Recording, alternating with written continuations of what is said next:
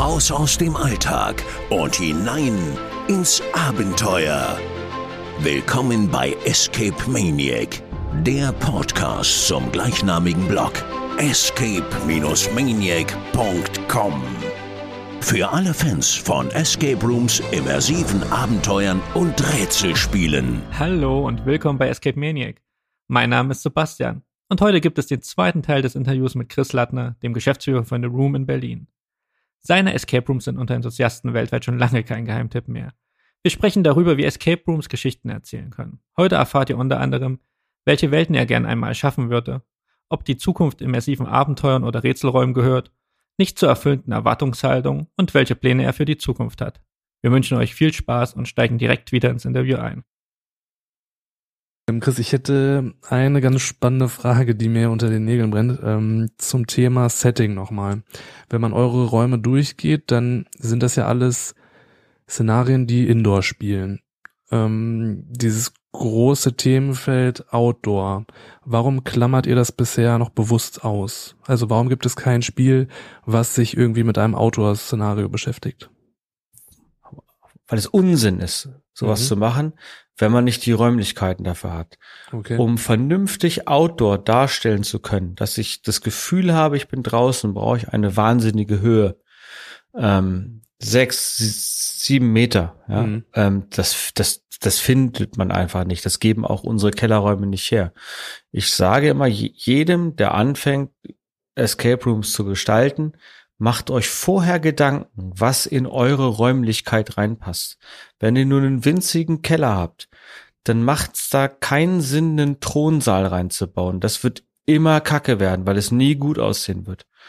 Ja, ähm, ähm, und da muss man sich vor Gedanken drüber machen. Und deswegen haben wir das auch immer komplett ausgeklammert, weil das für uns gar nicht zur Debatte steht. Mit einer Deckenhöhe von 2,85 Meter ist es einfach nicht möglich, vernünftig ein, ein Outdoor-Szenario darzustellen.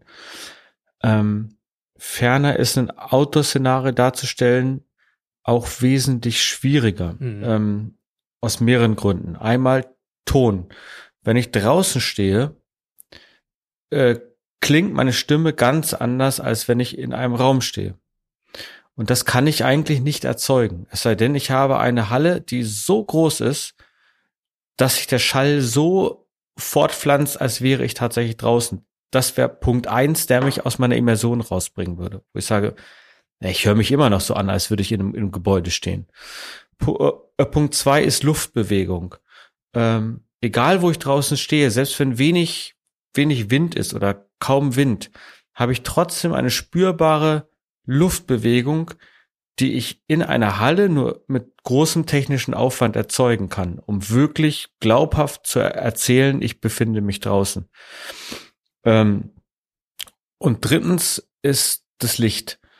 Wenn ich in einer Halle etwas draußen erzählen möchte, kann ich es nur bei Nacht erzählen. Es ist ja nicht möglich, eine Tagssituation draußen darzustellen, weil ich würde ja immer die Decke von der Halle sehen. Mhm. Ja, es sei denn, ich habe wahnsinnige LED-Screens oben drüber, die mir absolut suggerieren, ich sehe jetzt da äh, äh, Wolken und Himmel und Sonne. Ich, ich kann auch die Sonne nicht simulieren. Das ist, das ist, das ist nicht möglich. Ich kann nur Dunkelheit machen. Das ist auch einer der Gründe, warum es nur Dark Rides gibt und nicht Tag Rides. Ja? Ähm, weil es, weil nur das möglich ist. Und selbst da bei Dark Rides ist es so in Themenparks, dass auch da nur sehr spärlich Outdoor-Szenarien äh, dargestellt werden. Und wenn dann wirklich nur in ganz, ganz großen Gebäuden. Deswegen ist das für mich indiskutabel, et etwas zu machen, äh, was draußen spielt. Würde es dich reizen? Also speziell jetzt die Frage, welche Szenarien würden dich reizen, die ihr bisher noch nicht umgesetzt habt oder derzeit nicht umsetzt? Gibt es irgendeinen Wunsch von dir, wo du sagst, okay, das wäre jetzt die Königsdisziplin, daran würde ich mich jetzt auch mal wagen, wenn auch Geld keine Rolle spielt? Äh, tatsächlich das, was der Olli Bärhenke jetzt bauen wird. Äh, ich, ich, ich, äh, ich plaudere jetzt mal so ein bisschen aus dem Nähkästchen. Äh, der Olli Bärhenke, äh, der hat sich eine Location gekauft und er wird sich da seinen Traum verwirklichen mit äh, Tempel und allem Pipapo. Ähm, das wird ganz groß, weil das ist auch ein großes Gebäude und äh, das, was er da vorhat, Ich hoffe, er kann das alles so bauen. Da würde ich mich selbst teilweise nicht rantrauen und sagen, das wäre mir eine Nummer zu schwierig. Aber er macht das, er wird das durchziehen und ich bin sehr gespannt, wie das werden wird. Und ich hoffe, das wird dann auch nächstes Jahr irgendwann fertig werden. Ähm, das wäre richtig Abenteuer Indiana Jones. Wir beide, er und ich, sind unglaubliche Indiana Jones Fans. Und ein richtiges Abenteuer mit rollender Kugel, mit Hängebrücken, mit, mit Feuer, mit Wasser. Das wäre so ein Traum, den ich mh, hm, hätte, wo ich sage, das würde ich ganz gern machen. Ja. Also ein wirkliches Abenteuer. Ich glaube, was man auch so ein bisschen merkt, äh, wie du erzählst über Räume, wie ihr sie konzipiert, es geht bei euch ja immer mehr weg von diesem klassischen Rätselraum Escape Room, ja? Also ihr habt ja schon gesagt, das mhm. sind ja eher tatsächlich Adventure-Räume oder Abenteuerräume. Ähm, mhm. Was macht da tatsächlich für dich mehr den Reiz aus? Weil es gibt ja auch extrem viele Spieler in Deutschland, die legen sehr viel Wert auf Rätsel. Und du meintest schon, ihr seid auch nicht gut unbedingt der Konzeption von Rätseln, nicht so ausgefeilt. Ja. Nee, ähm, tatsächlich. Und da spalten sich ja auch so ein bisschen ja die Geister. Ja? Ich glaube, es gibt auch Leute, ich glaube, wo ich das erste Mal Brandon Darkmoor gespielt habe, ich musste das auch erstmal sacken lassen. Was war das jetzt eigentlich? Mm. Das war eben schon mm. kein klassischer Escape ja, genau. Room mehr, sondern es ging ja. eher ja in die Richtung, ich sag mal, so eine gefühlten Filmtour so ein bisschen. Ja, also sprich, ich ja. gehe da rein und, und, und erlebe so Theatershow. Theatershow, immersives Show. Theater, genau. Show, mhm, genau. genau. Und äh, wo haben für euch, ich sag mal, klassische Escape Rooms oder für dich den, den Reiz verloren auf dem Weg dahin? Oder kann man das so nicht sagen? Nein, ich glaube, das kann man so nicht sagen. Ich selber äh, mag auch äh, gerne äh, klassische Escape Rooms noch spielen, ähm, die auch noch mit den klassischen Rätseln daherkommen. Das, aber ich selber würde sowas nicht bauen. Das sind, glaube ich, zwei verschiedene Dinge. Ähm, wie soll man das am besten beschreiben? Also ich, äh, ich mag ja auch gerne Achterbahn fahren und würde die aber nicht bauen. Ja, also das sind, das sind so, also das eine, was man selber gerne machen mag und das andere, was man, wo, wo, wofür man steht. Ähm, aber grundsätzlich, äh, wenn, wenn ich die Wahl hätte zwischen einem immersiven Abenteuer und einem Rätselraum, würde ich persönlich immer das immersive Abenteuer wählen. Ähm, weil ich bin halt in den 80er, 90ern groß geworden und war halt im, immer schon wahnsinniger Kinogänger ähm, und, und, und Fil Filmegucker und Sammler und ähm, gerade in der Zeit, äh, wo halt Steven Spielberg seine Hauptschaffensphase hatte im Bereich Abenteuerfilme, das hat mich geprägt und ich wollte immer so sein wie die Goonies, wie, wie, wie Indiana Jones, wie Han Solo. Und das ist das, was ich mir halt aus den Escape Rooms zu Anfang versprochen habe, dass ich mich so fühle wie ein, ein Held. Aber dann muss ich plötzlich 20 Zahlenschlösser öffnen und habe dann gedacht so, nee, also habe ich bei Star Wars nicht gesehen. Nee, auch bei Indiana Jones hat der nicht gar nicht eins aufgemacht, ja. aber vielleicht ein Zahlen, Zahlenschloss. Ja, ähm, und und da wo was dann für mich so, äh, nee, also das will ich nicht. Ich will ja wirklich mich so fühlen, als als wäre ich jetzt ein Abenteurer. Und das geht nicht mit den klassischen Escape Rooms, weil einfach die Rätsel selten so eingebaut sein können, dass sie wirklich Sinn ergeben.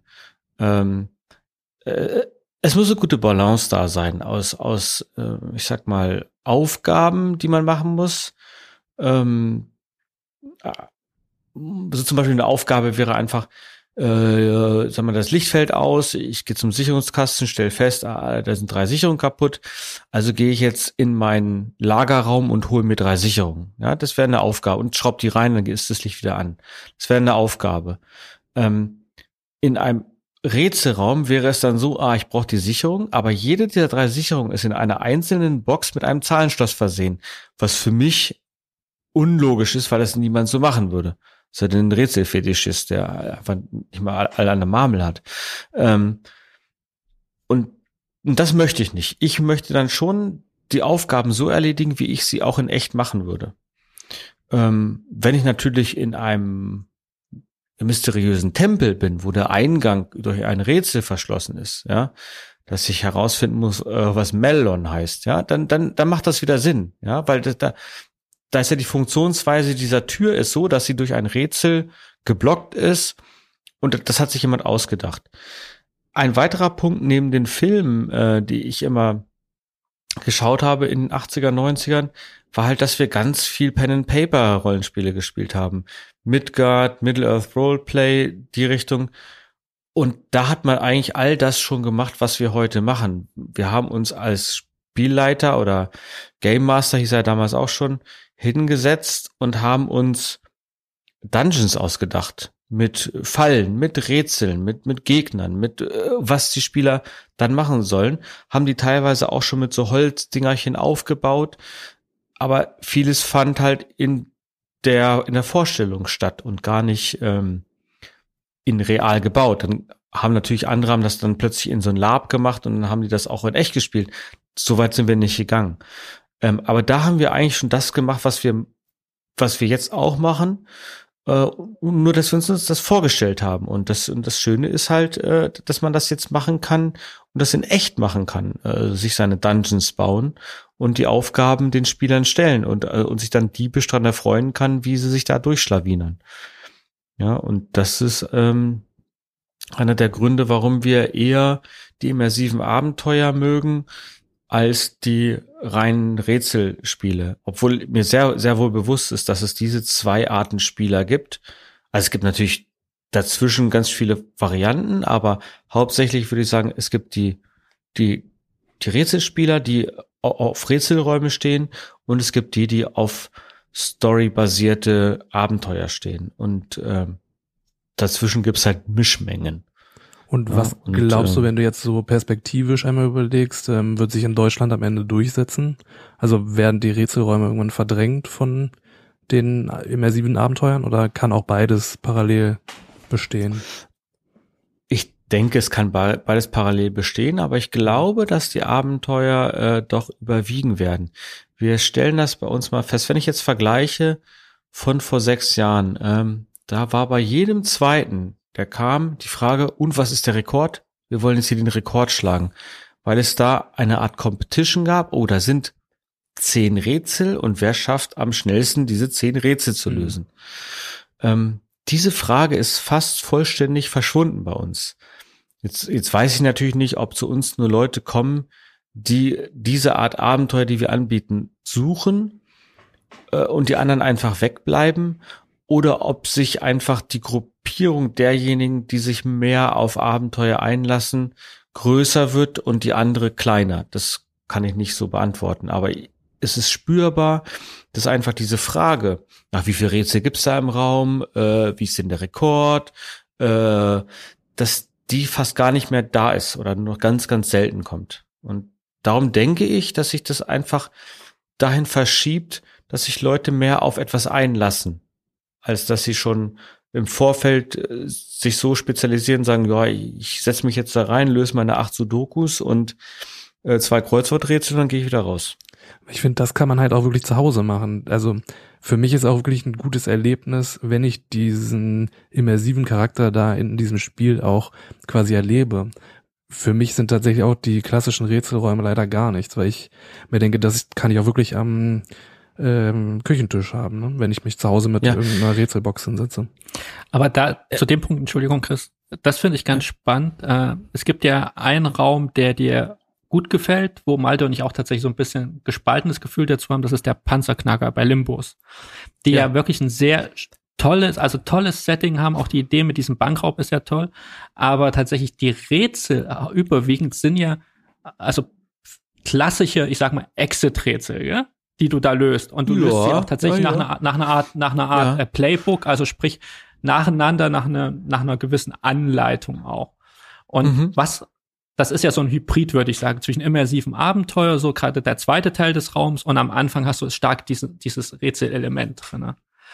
Aber das ist ja so ein bisschen was, wo, wo man ja, oder wo ja eigentlich so nicht die Leidenschaft da ist bei dir, wie man so ein bisschen rausgehört hat, sondern ja, weil diese Rätsel ergeben sich ja nicht unbedingt auch aus dem Kontext des Raumes.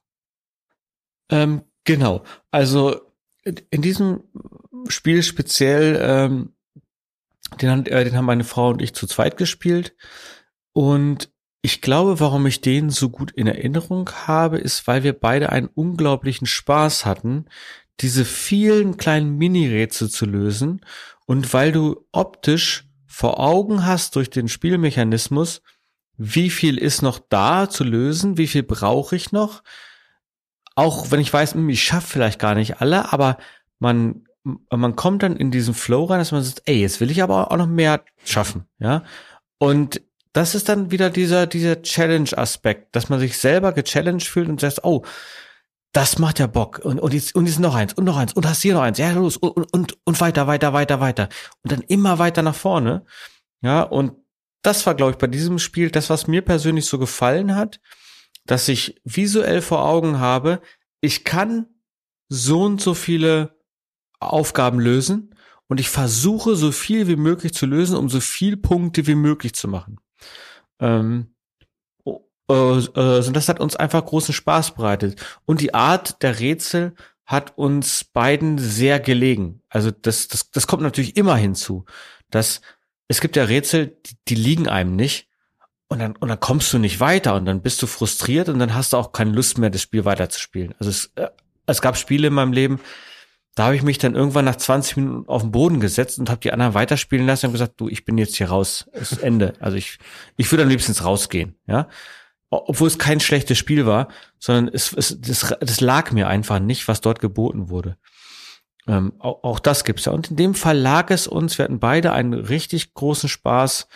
Ähm, ich mochte die Leute, die das gemacht haben, äh, mit wie viel Engagement sie sie an so ein Projekt rangehen, viel zu viel, viel ein, ein Wahnsinn, was da was da passiert ist. Äh, äh, unglaublich. Äh, mit, mit mehr Beratung mit, oder mit besserer Beratung von erfahrenen Leuten wäre das nicht so ein finanzielles Desaster, diese Spiele. Aber beide Spiele, die dort angeboten werden, haben uns einen unglaublichen Spaß bereitet ich weiß nicht, wie es gewesen wäre, wenn wir mehr Leute gewesen wären. Oder in einer anderen Stimmung.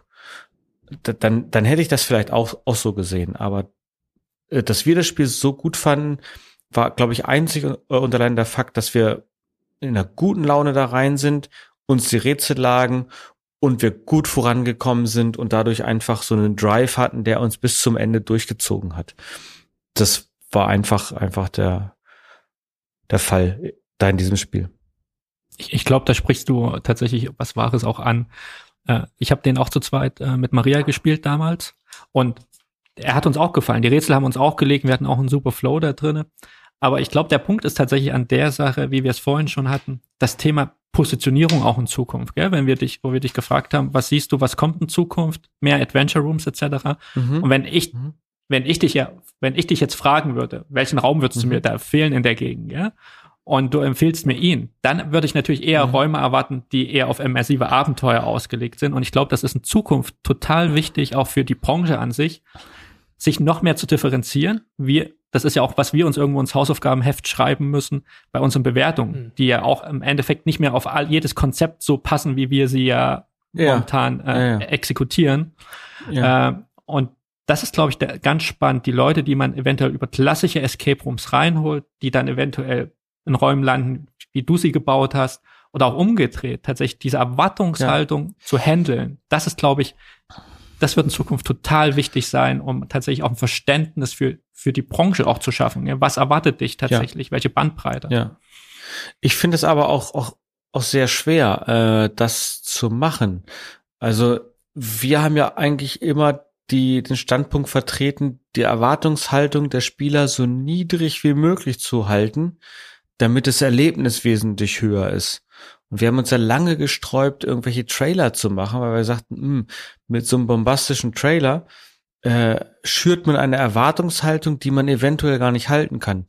Bei vielen Escape Games ist es ja so, da hat man einen Trailer mit einer epischen Musik im Hintergrund, unglaublich, und dann kommst du in den Ikea-Raum.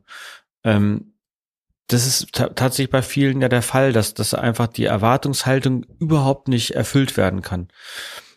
Ähm, und das ist auch, auch eine, eine der größten Ängste, äh, die, äh, die wir haben oder die ich auch so persönlich habe, wenn ich für, für andere Kunden Räume baue, dass die natürlich äh, zu mir mit einer Erwartungshaltung kommen, was ich denen baue und dann im Umkehrschluss Spieler, die dann hören, oh, das haben die und die gebaut, mit einer Erwartungshaltung auch an die Spieler rangehen, ohne das Verständnis zu haben, uh, das Budget war vielleicht gar nicht so hoch wie, wie bei den anderen.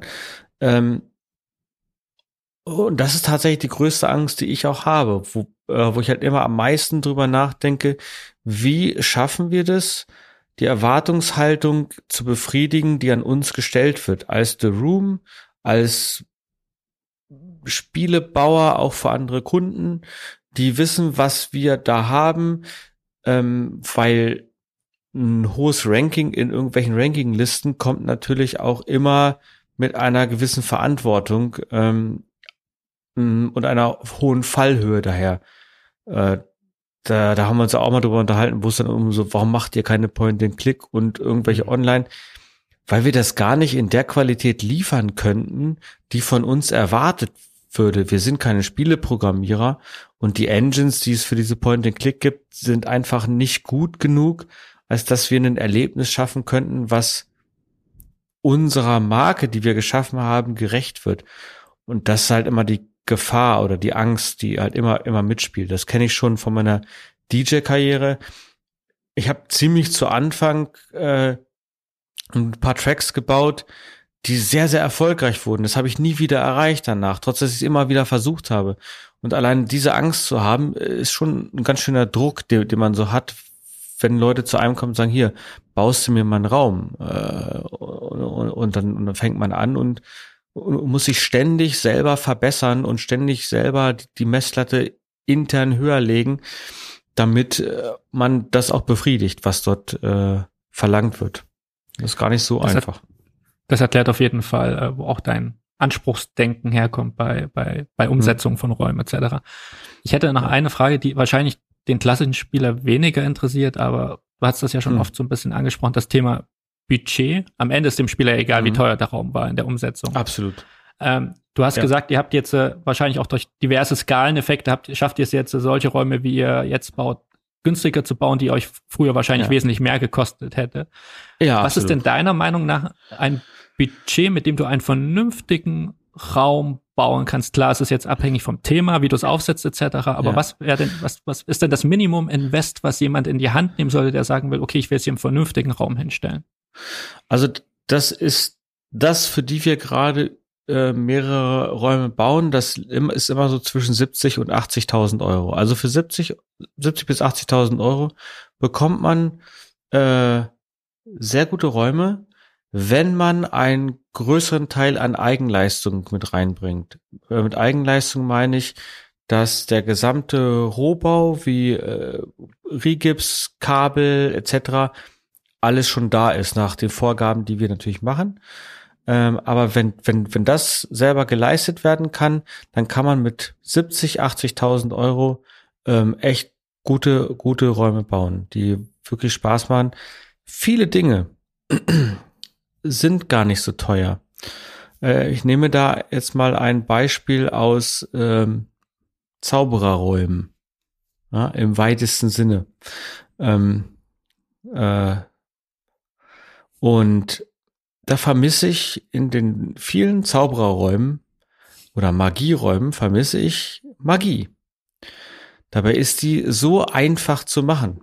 Ja, ähm, ich wedel meinen Zauberstab und sage Lumos und das Licht geht an, weil der Spielleiter gehört hat, die haben Lumos gesagt und drückt einfach nur einen Knopf. Dazu gibt's einen Soundeffekt, pling, und das Licht ist an und schon wird das magisch, dieser Moment.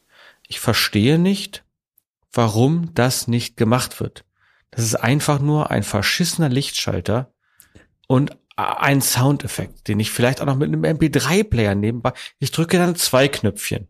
Ja, aber das ist ganz einfach. Es kostet kein Geld. Ich brauche keinen bekloppten Zauberstab mit einem Magneten vorne drin, an dem ich irgendwo an der Wand lang kratzen muss. Wie dumm ist das denn? Da brauche ich keinen Zauberstab. Ja, und das, das, sowas regt mich auf. Warum Leute nicht einfach kreativ nachdenken, wie kann ich Effekte erzeugen? Da muss ich mich nur an YouTube setzen und einfach mal ein bisschen, wir haben auch alles nur aus YouTube gelernt oder von irgend, aus irgendwelchen Büchern. Es gibt unwahrscheinlich viele Bücher über Spezialeffekte, über Zaubertricks. Da kann ich draus lernen. Ich muss mich hinsetzen und mir das einverleiben. Ja, wir konnten das vorher auch nicht. Ähm, der Malte, der, der, äh, der, äh, der bei uns die ganze Show-Control-Software gebaut hat und programmiert hat, die die, die einfach besser ist als alles, alles Show Control Software, die du kaufen kannst, ja, äh, besser als QLab etc. Der ist kein Programmierer, der hat sich hingesetzt, hat gesagt, oh, na, so schwer kann es nicht sein. Und hat sich, hat angefangen zu programmieren vor sieben Jahren, ja, und hatte davor keinerlei Kenntnisse oder nur rudimentäre Kenntnisse. Das geht alles, wenn man die Leidenschaft dafür hat, sich hinsetzt und das, was man machen möchte, einfach erlernt ja, und nicht äh, einfach irgendeinen dönigen Kram macht. Ja, nur weil man es nicht besser weiß, dann äh, informiere ich mich vorher. Ja, und das, das finde ich teilweise so schade, dass das von vielen einfach nicht gemacht wird, dass diese, diese, diese, dieser, dieses kleine bisschen extra, wo man sagt, hm, da habe ich mich nochmal hingesetzt und habe nochmal nachgeguckt, YouTube-Videos, wie patiniere ich richtig und sprühe nicht einfach mit der Sprühdose schwarze Farbe drauf. Ja, das ist ärgerlich. Das, es ärgert mich persönlich. Und ähm, ich glaube, das ist auch ein gutes Thema, was du auch gerade angesprochen hast, so dass die Mischung aus Automatismen und manueller Auslösung von Effekten ne, äh, zum Thema Raumatmosphäre oder Effekte überhaupt im Raum. Was, ja. was würdest du denn bevorzugen? Es gibt ja Anbieter, die werben damit, ah, wir haben irgendwie einen total komplett automatisierten Raum, elektronisierten, durchelektronisierten Raum. Aber es gibt auch mhm. viele, die Erlebnisse schaffen, wo man danach total perplex ist, wenn sie einem erzählen, nee, das lösen wir manuell aus. Auch, vor allen Dingen, weil ja auch Timing da eine sehr entscheidende Rolle spielt. Richtig, also wir äh, bevorzugen mittlerweile einen Hybriden. Äh, Lost Treasure war zu seiner Zeit, vor sechs Jahren, konnte vollautomatisch laufen, mit einem vollautomatischen Hint-System. Es wäre kein Spielleiter notwendig gewesen. Das können heute, glaube ich, die meisten noch gar nicht. Ähm, aber bei Brandon Darkmoor sind wir einen anderen Weg gegangen, weil wir das bei den Holländern gesehen haben oder bei Scurilum, ähm, dass es auch anders geht, dass der Spielleiter ist sowieso da, den bezahle ich eh, dann kann der auch ein bisschen was machen, außer da eine Stunde vor der Glotze sitzen und in der Nase popeln. Ähm, da kann er auch mal ein paar Strippen ziehen und ein paar Knöpfchen drücken. Und ich habe ja meine Kameras vor Ort. Ähm, mittlerweile haben wir sogar Mikrofone in einem unserer Spiele. Hatten wir bisher noch gar nicht. nee, sogar in zweien. In zweien jetzt sogar schon. Nee, in einem nur. Bald in zweien. Ähm, der sitzt da, der kann zugucken, der kann zuhören und bei einem bestimmten, bei einer bestimmten Aktion kann der ein Knöpfchen drücken und dann passiert irgendwas. Und das ist ja das, was wir sehen wollen in diesen Spielen, diese gewisse Magie und diese gewisse, wie haben die das denn gemacht? Ja, äh, ich, ich habe mich jetzt hier aufs Klo gesetzt und plötzlich ist die Wand weggefahren. Wie geht denn das? Ja, ja natürlich, weil das jemand gesehen hat, dass du aufs Klo gesetzt hast und hat einen Knopf gedrückt und oder die Wand weggezogen. Ja, ähm, ich, ich mag ja diese Raum Raumverschwinde, Raumveränder Effekte, die werden ja auch nur manuell gemacht. Da steht einer und schiebt die Wand beiseite. Ja, richtig gut. Außer bei 66 Minuten, da geht's glaube ich automatisch im Garagentor-Ding. Aber ähm, äh, es ist nicht notwendig, alles zu technisieren, wenn ich doch jemanden habe, der da sitzt. Man muss natürlich dann dementsprechend seine, seine Spielleiter besser im Griff haben. Äh, man muss, und das ist die große Schwierigkeit, seinen Spielleitern das aus dem Kopf kriegen, dass das nur ein Job ist, den sie da machen. Ähm, sondern der Spielleiter muss investiert sein, dass er das Spiel auch so leitet, wie er es selber gerne spielen wollen würde. Das heißt, am besten ist es, wenn sie selber Fans sind. Wenn sie selber vorher Fans waren von dem Anbieter und dann dort Spielleiter sein dürfen, das ist, glaube ich, die beste Variante, dass die Spieler das auch so verkaufen, weil sie selber so einen großen Spaß dran hatten, das so verkaufen, ähm, dass es ihnen selber Freude bereitet. Und das hattet ihr ja letztes Mal schon beim ja. Thema zu, zu, zu den Spielleitern.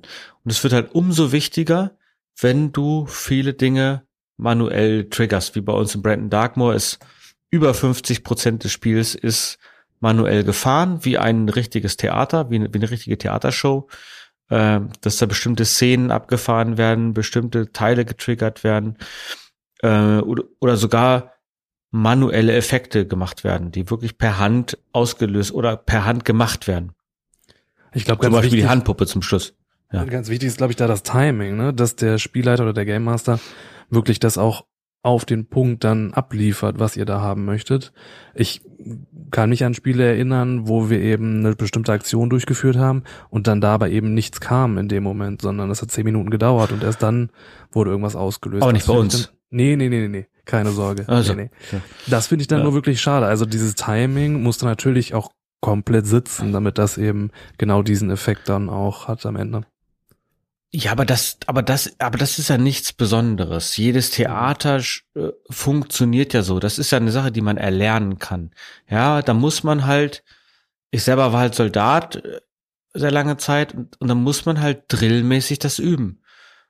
Durchspielen, mhm. Rückbau, durchspielen, Rückbau, tagelang, bis das im Muskelgedächtnis ist. Und dann funktioniert es auch. Ähm, aber das, aber das kann jeder erlernen und da, und da muss sich der Anbieter die Zeit für nehmen, seine ausgebildeten Kräfte dorthin zu setzen und dann einfach mal zwei, drei Tage komplett den, die Person schulen. Ja, das, da braucht man eine Schulung für. Äh, ich, wir bezahlen ja unsere Spieler, die, die bekommen ja für irgendetwas Geld. Und dann können sie auch das erlernen oder sollten sie das auch erlernen. Ja? Aber wo liegt jetzt für dich da der Reiz? Also aus Spielersicht ist es mir ja völlig egal, wer was auslöst. Ob das jetzt manuell ausgelöst wurde oder irgendwie programmiert ist. Mhm. Also warum ist das für dich so reizvoll, dass der Spielleiter manuell dann noch was auslöst? Also für uns ist das so, dass wir ja ähm, verschiedene Spielmechaniken haben, wo einfach die technische Ausführung sehr kompliziert wäre. Ja, ähm, ich spoilere mal wieder ein bisschen in Brandon Darkmoor rum. Äh, da gibt es einen Geistersauger und der muss im Raum positioniert werden. Wir haben rumexperimentiert mit verschiedenen Techniken, mit Radar, mit allem möglichen Kram, mit Bluetooth-Beacons. Mhm. Wäre möglich, technisch das zu machen. Viel einfacher ist es, dass der Spielleiter einfach einen Slider hat und je näher dieses Gerät der eigentlichen Position ist, desto weiter schiebt er den Slider nach rechts. Je weiter es weg ist, schiebt er weiter nach, nach links. Und wenn es da angekommen ist, ist der Slider ganz nach rechts und dann ertönt ein akustisches Signal und der Spieler weiß, jetzt ist das Gerät eingepackt. Ähm, das ist einfach auch eine Sache des Budgets. Wir hätten das technisch lösen können. Es wäre halt sehr aufwendig und teuer gewesen. So ist einfach die günstige mhm. Variante und es funktioniert. Eine andere Sa äh, Sache ist, ähm, auch im Spiel Brandon Darkmoor, wenn ich Dinge manuell tri triggere, dann bin ich in der Lage, in die Spielzeit einzugreifen. Hm, okay. Gerade, gerade wenn ich, wenn ich die Möglichkeit habe, ähm, an alle Komponenten des Spiels ranzukommen, dann habe ich die Möglichkeit, Brandon Darkmoor ist ja ein Spiel, was jeder schafft, weil es ja kein Escape Room im, klassischen Sinne ist, sondern eine Experience. Und wir, äh, wir sind in der Lage, sowohl äh, sehr gute Spieler als auch, auch sehr schlechte Spieler alle in nahezu derselben Zeit durch das Spiel zu bringen. Bei sehr guten Spielern werden bestimmte Teile des Spiels verlängert. Äh, bei sehr schlechten Spielern werden Teile verkürzt oder ganz rausgenommen, ohne dass sie merken, dass da was fehlt. Ja, das ist aber eine Sache des Spieldesigns vorweg. Und das können wir halt im Spiel Brandon Darkmoor machen. Und das empfehlen wir auch immer allen unseren Kunden, wenn wir Spiele bauen, dass wir denen sagen, pass auf, wir müssen bestimmte Spielelemente haben, durch die es möglich ist, das Spielgeschehen zu strecken oder zu straffen, je nachdem, wie schnell die Spieler vorankommen. Weil jeder möchte ja für sein Geld das maximale Spielerlebnis haben. Ja, und die Erfahrung, die wir gemacht haben durch Spiele wie Go West, äh, wo der Normalspieler noch seine 50 Minuten braucht, aber der Enthusiast in 25 bis 30 Minuten da durchrast, ähm, zeigt halt, das ist nicht so geil, weil der Enthusiast sagt dann, ja, 30 Minuten, ja, war ein nettes Spiel, obwohl es eigentlich ein ziemlich cooles Spiel ist. Trotzdem wird er es nicht so wertschätzen, wie wenn er 50 Minuten gebraucht hätte oder 55. Und darum haben wir uns hingesetzt und haben uns Mechanismen überlegt, wie wir es schaffen, dass auch der Enthusiast seine volle Spielzeit erleben kann, ähm, ohne dass er das Gefühl hat, das wurde wie ein Kaugummi äh, gezogen. In, äh? Und ähm, da ist es halt auch notwendig, dass das manuell gesteuert wird. Ist tatsächlich ein spannender Punkt, den du ansprichst mit der Zeit, weil so hat man das noch nie gesehen. Also klar, es gibt Träume, da bist du nach 30 Minuten durch. Und dann fragt man sich, okay, war es das jetzt wert, was ich hierfür bezahlt habe? Ja? Es mhm, gibt ja mhm. halbe Stundenerlebnisse, die sind trotzdem irgendwie mhm. toll und zufriedenstellend. Mhm. Aber dann tatsächlich eher, wenn du, wie du schon sagtest, das Erlebnis hattest, dass du irgendwie Rätsel-Challenges da drin hast, dann diesen Challenge-Gedanken mhm. dann im Hinterkopf hast, dann mhm. gibst du dich mit 30 Minuten auch zufrieden. Aber dass Zeit auch tatsächlich ein wichtiger Aspekt im Thema Atmosphäre und Story ist. Es schwingt vielleicht unterbewusst mit, aber ist vielleicht auch tatsächlich mir noch nie ganz so klar gewesen, was das tatsächlich ja. auch noch mit ausmacht, wie du so einen Raum wahrnimmst am Ende des Tages. Ja, ja. Darum gibt's ja halt in Brandon auch sogenannte Showstopper, wo einfach das Spiel anhält und Geschichte weiter transportiert wird oder Show, Show-Elemente gefahren werden. Ja, die, die, die einfach eh eine festgelegte Zeit haben und der ganze Kram dazwischen, der muss halt so strukturiert sein, äh, dass es aufgeht, dass es zum Schluss 55 Minuten sind im Spiel. 50 bis 55 Minuten. Das Spiel ist unglaublich getaktet und getimed.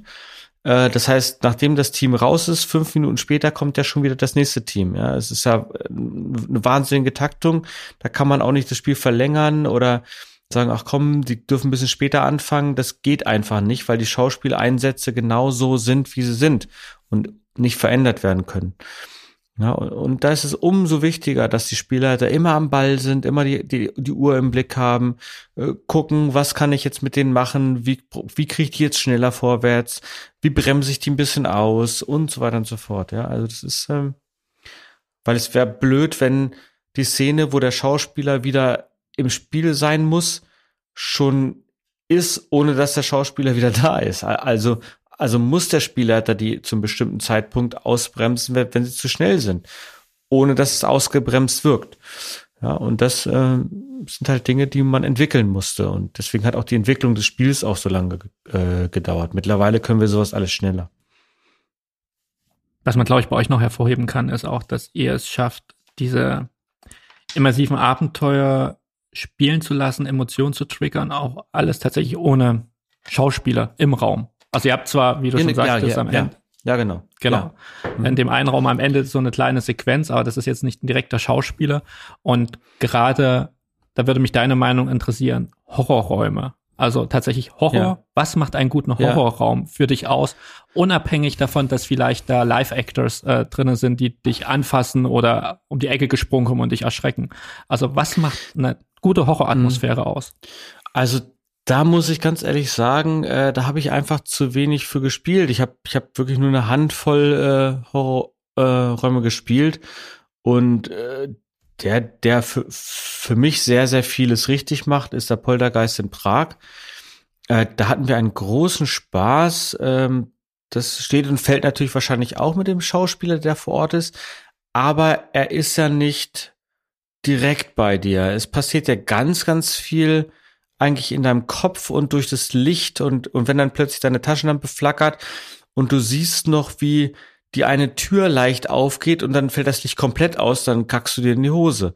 Ähm, und diese äh, waren es Jumpscare-Momente, ja, äh, aber auch nicht so richtig.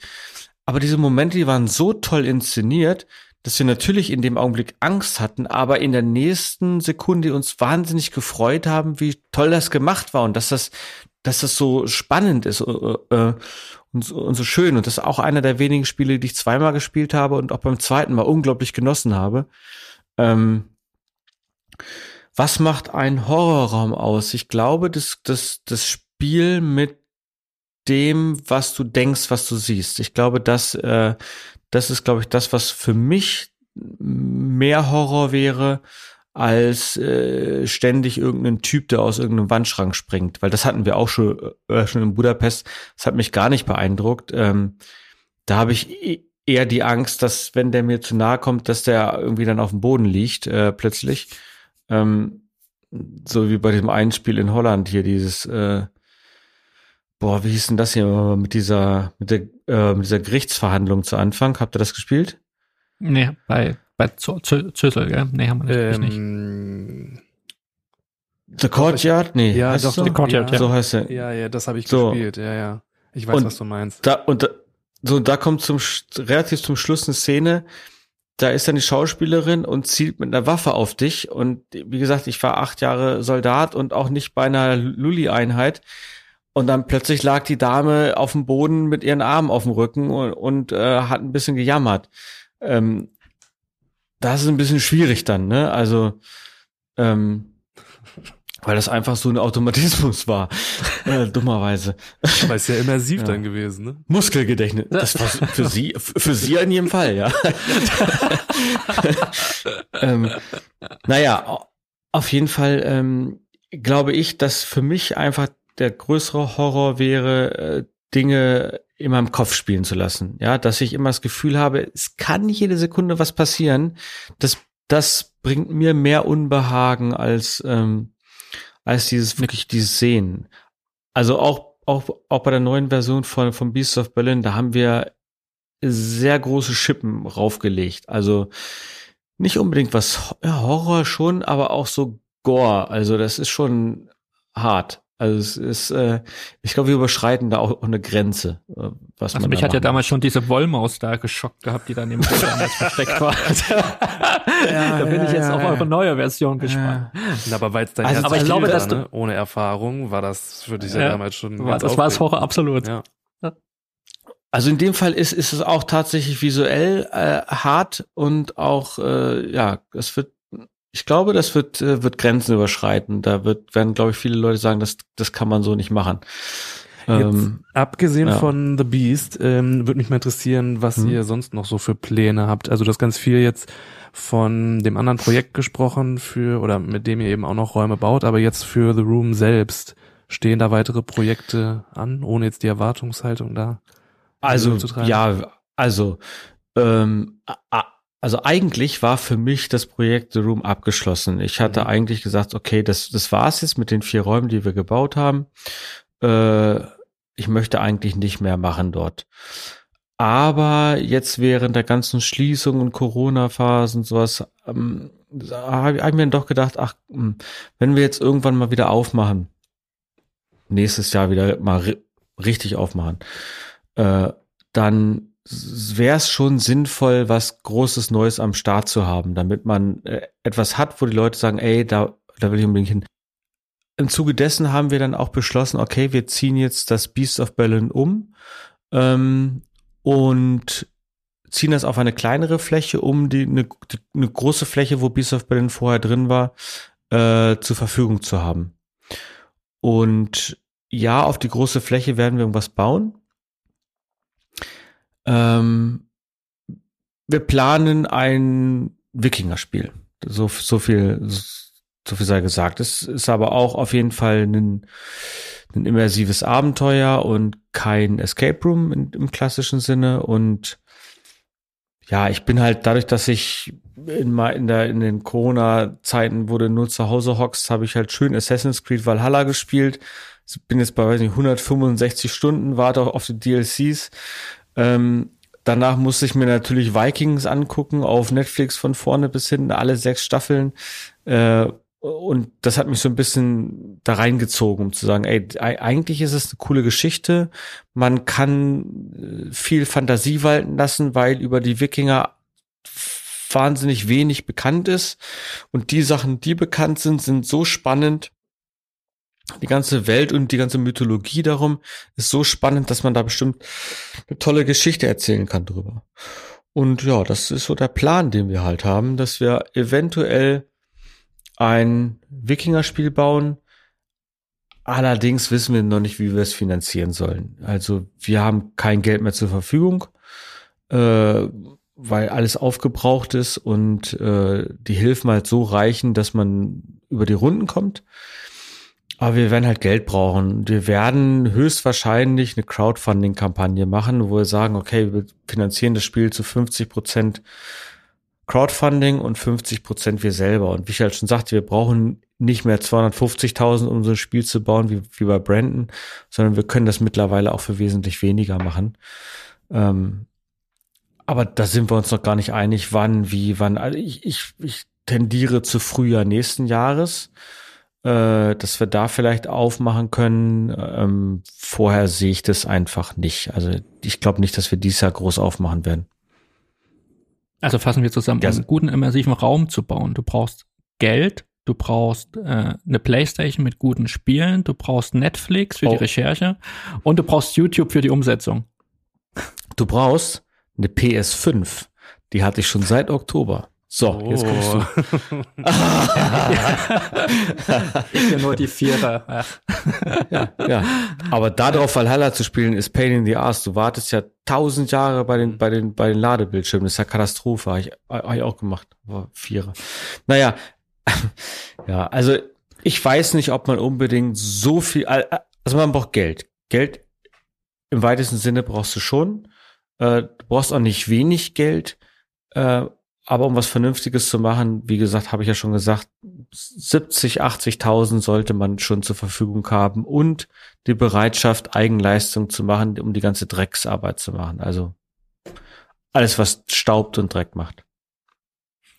Und äh, wir sind jetzt natürlich schon in der Extended Time. Äh, nochmal, zuletzt wird, zuletzt würde mich tatsächlich äh, nochmal so ein kleines Top 3 deiner absoluten Lieblingsmomente in Escape Rooms interessieren? Also was hat dir, was hat dich tatsächlich schon mal richtig aus den Schuhen geschmissen? Ja, ja, also ich, ich will ja gar keine so eine richtige Reihenfolge jetzt machen, sondern nur generell. Ähm, einmal ähm, in Delft bei Dark Park, äh, boah, wie heißt denn das? Freak Show. Spiel mit, ja, Freak Show, äh, äh, genau, Freak, Freak Show. Ähm, äh, da waren zwei Momente. Einmal, wo ich dachte, dass das äh, ein Spiegel wäre. Mhm. Es war aber Wasser und ich bis zu bis zum fast bis zum Knie äh, nasse Hosenbeine hatte und nasse Schuhe. Und danach ist man ja gerutscht in ein Bällebad und an dem Tag war halt alles cool. Wir waren echt eine coole Truppe. Es war Malte, Jochen, Nick und ich. Nick Moran von, äh, von Time Run. Jochen, mein Geschäftspartner und Malte, unser Techniker. Übrigens nicht ich, sondern anderer Malte. Anderer Malte, ja. Genau. Ähm, und ähm, nicht so ein Lehrer Fuzzi. Eben. Ja? Ja. ein anständiger Malte. ähm, ein anständiger Malte, ein vernünftiger, ein richtiger Malte. Genau. So, und ähm, was wollte ich gerade sagen? Ach so, genau. Und wir hatten sowieso äh, den ganzen Tag eine unglaubliche Stimmung. Ähm, äh, das war so, dass Stella mir, äh, die wusste, dass wir da hinfahren und die hat dem Anbieter einen Brief geschickt, äh, den der dann ausgedruckt hat und mir wortlos zugesteckt hat und ich wusste gar nicht, wo das herkommt. Und da, da kannten Stella und ich uns nur so gerade mal so. Äh, und das fand ich schon super und das war so grundsätzlich ein toller Tag. Und dann sind wir da in dieses Bällebad rein und nur die Köpfe guckten raus und haben versucht, da oben diese Dinger zu treffen. Es war ein unglaublicher Spaß. Jochen hat sich vorher noch an der Rutsche die Hände verbrannt, obwohl alle sagten, ey, Jochen, nicht an der Rutsche festhalten. Was macht der? Hält sich fest, Hände verbrannt. Großer Spaß. Wir haben uns kaputt gelacht. Also das war einer der schönsten Momente in einem Escape Room. Ähm, dann natürlich ähm, beim selben Anbieter The End äh, einfach das Finale, das war einfach so ein Augenöffner, wo man sagt so, wow, auch Sebastian, wenn du es nicht gesehen hast, äh, es war ist ein tolles Finale. Also wirklich gut. Ja. Also ist wirklich gut. Das, das nächste Mal einfach mal hingucken. Ja. äh, Zur richtigen Zeit. Ähm, ja. Zur richtigen Zeit. Dann äh, muss ich auch sagen, Sherlock Amsterdam, äh, The Vault, äh, das allererste Mal so ein Spiel immersiv beginnt, draußen und dann in einer Rolle versuchen, sich in die Spiel reinzuquatschen, hatten wir so bisher vorher gar nicht. Das war so ein, so aufregend, ja, dass wir dachten, ach Gott, wie machen wir das jetzt? Und Äh, und das war, das war wirklich ein ganz, ganz spannender Moment, dieses, der Beginn des Spiels, bis man dann drin ist im, zum eigentlichen Spiel. Das eigentliche Spiel hat uns gar nicht so sehr beeindruckt, ähm, aber der Anfang des Spiels hat uns so nachhaltig beeindruckt, dass wir das halt nahezu so übernommen haben für das Spiel, äh, Spiel Brandon Darkmoor bei uns. Dass wir sagten, so, das ist, so muss es sein, ja. Das ist immersiv, weil man fühlt sich plötzlich wirklich wie so ein Agent und man muss eine Rolle spielen und sich verstellen. Das war einfach spannend. Ähm, was fällt mir noch ein? Äh, Skurrilum, das erste Mal Skurrilum, äh, die weinende Frau, der, der, der Changing Room, also der, der, der also der ja. Raum, der sich ver verändert. Das allererste Mal sowas gesehen, weggeblasen. Also, was, wie, wie geht das denn? Was ist denn hier los? Also, Wahnsinn, ja. Das, dasselbe Effekt bei The Dome, nur in einem viel größeren Scale. Und man denkt so, wo kommt denn jetzt der Raum her? Was geht denn, was? Ja. Das, das geht ja gar nicht in echt, ja. Solche Momente sind einfach unglaublich, wo man da steht und einfach baff ist, wie geht denn das jetzt? Das ist ja Wahnsinn. Und ähm, ja, dann äh, die ähm, der, äh, der Poltergeist natürlich, äh, wo man wo, äh, wo man getrennt ist, da war ich mit Lumo, das ist der Lebensgefährte, äh, nee, Ehe, Ehemann von Jochen, äh, war ich in dem vorderen Bereich und unsere Lampen flackerten und dieses kleine Türchen ging auf und wir haben uns so aneinander geklammert und irgendwie in die Ecke geschoben. Äh, Spaß, großer Spaß, ähm, erzeugt Emotionen, also echt Wahnsinn. Also das sind so die Momente, wo ich sage, das, das hat uns äh, viel Spaß bereitet. Und natürlich in allen Momenten, wo man einfach lacht, wo, wo, wo man wirklich herzlich lacht, weil man was Tolles erlebt hat oder was unglaublich lustig war oder auch eine gewisse Situationskomik war. Ähm, all diese diese Momente, wo man einfach äh, sich, sich kringelt vor Lachen und, und sagt, was war denn das jetzt? Ja, das, das sind so die Momente, die es, wo es einfach Spaß macht. Ja. Und das ist dann tatsächlich meistens ja auch, gerade der letzte Punkt, so ein bisschen unabhängig wieder davon, wie gut der Raum exekutiert ist, also ausgeführt ist, weil dann kommt es wieder auf die Teamdynamik, auf die Teamdynamik an. Und ich glaube, ah. der Moment, der mir auch bei The Dome in Erinnerung geblieben ist, mein Lieblingsmoment bei The Dome ist tatsächlich der, wenn du in diesem großen, Nicht auch so ohne zu viel zu spoilern, in dieser, ja, in dieser Kältekammer stehst ja. und schaust dann runter äh, ja. dieser Effekt, dass du auch diese Separ dieser ja. Separationseffekt, den es da gibt, der hatte mich so auch ja. so, das dachte ich, wow, wie im Film. Also damit hast du auch null gerechnet. Ähm, und ich glaube, das sind auch was, was ich auch gerne sage, ist tatsächlich, weißt ja, Lost Treasure ist mein Lieblingsraum. Das ist so ein Raum, da willst du auch gar nicht rausgehen, gell? Da willst du dich reinstellen, ja, ja, gucken ja, und das, und das, der brennt sich einfach so in dein Gedächtnis ein. Und gerade wie du sagtest, wenn du Fan bist von The Goonies und diesen ganzen, ich sag mal, jungen. Abenteurerfilm, gell? Young Indiana Jones, alter Indiana Jones etc. Ja. ja. Das, das ist so dieser Moment, wo du tatsächlich das Gefühl hast, endlich erlebe ich so eine Welt, wie ich sie nur hinter der Mattscheibe erlebe. Gell? Endlich in 3D. Ja. Und das sind so Momente, die einfach hängen bleiben. Und auch bei mir war es auch der Poltergeist. Wie gesagt, ich habe den mit zwei Jungs gespielt, die haben noch nie ein Escape Room vorher gespielt. Ja. Du kannst dir vorstellen, das war für sie, glaube ich, das Extremste. Und jetzt assoziieren sie Escape Rooms tatsächlich eher mit diesem Extrem, wie sie diesen Poltergeist erlebt haben. Ja? Das sind wir wieder na, dabei na klar, bei Erwartung, Erwart ja. äh, Expectation ja, Setting oder ja, Erwartungssetzen. Ja. Und ähm, ja, aber wie du schon sagtest, am Ende ist es, glaube ich, sind es die Momente, wo du einfach einen tollen Tag hast, wo das Team einfach stimmt und äh, ja. Du einfach wahnsinnig viel Spaß hast. Ich, ich nehme da immer sehr gerne ein Beispiel, äh, was so Budget und sowas betrifft, äh, aus Magdeburg, Mission Exit. Ähm, Habt ihr das, äh, da mal gespielt? Noch nie, nee, leider noch nicht. John Gacy, das Spiel gibt's nicht mehr. Ähm, das wurde mit einem Budget gebaut von 450 Euro. Wow. Und wir hatten da drin einen wahnsinnigen Spaß. Also wir haben uns von vorne bis hinten scheckig gelacht. Das Spiel ging über 90 Minuten. Es war das allererste Spiel, wo wir Schauspieler im Raum hatten. Äh, spielte in einem alten Keller, äh, völlig illegal, weil keine Notausgänge, gar nichts, alle, alle, alle, alle Fenster waren zugenagelt. Äh, die Spiele oder Rätsel da drin waren Geocaching-mäßig, ähm, aber das Hint-System ähm, war halt so, dass äh, in dem Raum war eine Schauspielerin, die so aussah wie so eine, so eine lebende Puppe, die auch so toll geschminkt war. Und zuerst äh, dachten, äh, da war Charlie noch mit dabei, Charlie und Sven, die dachten, das ist eine Puppe. Die sagten, hey, hier bei uns im Raum, hier liegt eine riesen Puppe. Und, und dann einer so, ey, nee, ich glaube, die ist echt, nee, das ist eine Puppe. Und dann ist sie plötzlich aufgestanden und die haben so gekreischt und dann, und dann gab's da so ein, so ein, so ein Rätsel, wo man so äh, viel mit Wasser machen musste, in so Wasserrohre, ähm, äh, so Wasser reinmachen und so Löcher zuhalten musste und dann kamen die uns immer näher und die anderen haben plötzlich aufgeschrieben und, und so weggelaufen und da überlief das Wasser raus, ich war pitche nass. Ähm, so das sind diese Sachen, die, die uns zu dem Zeitpunkt einen wahnsinnigen Spaß gemacht haben. Das Spiel hatte keinen großen Wert. Es war kein, es war kein unglaubliches äh, Abenteuer oder sowas. Aber der Moment mit den Leuten zusammen, äh, das allererste Mal mit diesen Schauspielern und und äh, die Art und Weise, wie sie dann das Hinsystem gemacht haben. Diese Puppe, die hat sich dann immer so durch den Raum bewegt und ist dann zu den Sachen hingegangen. Äh, wo man was weitermachen musste, wenn man das nicht gemacht hat. Und da kam irgendwann noch mal so ein Horrorclown rein mit so, einer mit so einer Axt, die er hinter sich hergezogen hat. Also wir haben uns nur beömmelt die ganze Zeit. Und das für, Mini, für Mini-Budget. Es gab keine Technik, man hatte nur eine Kopflampe auf.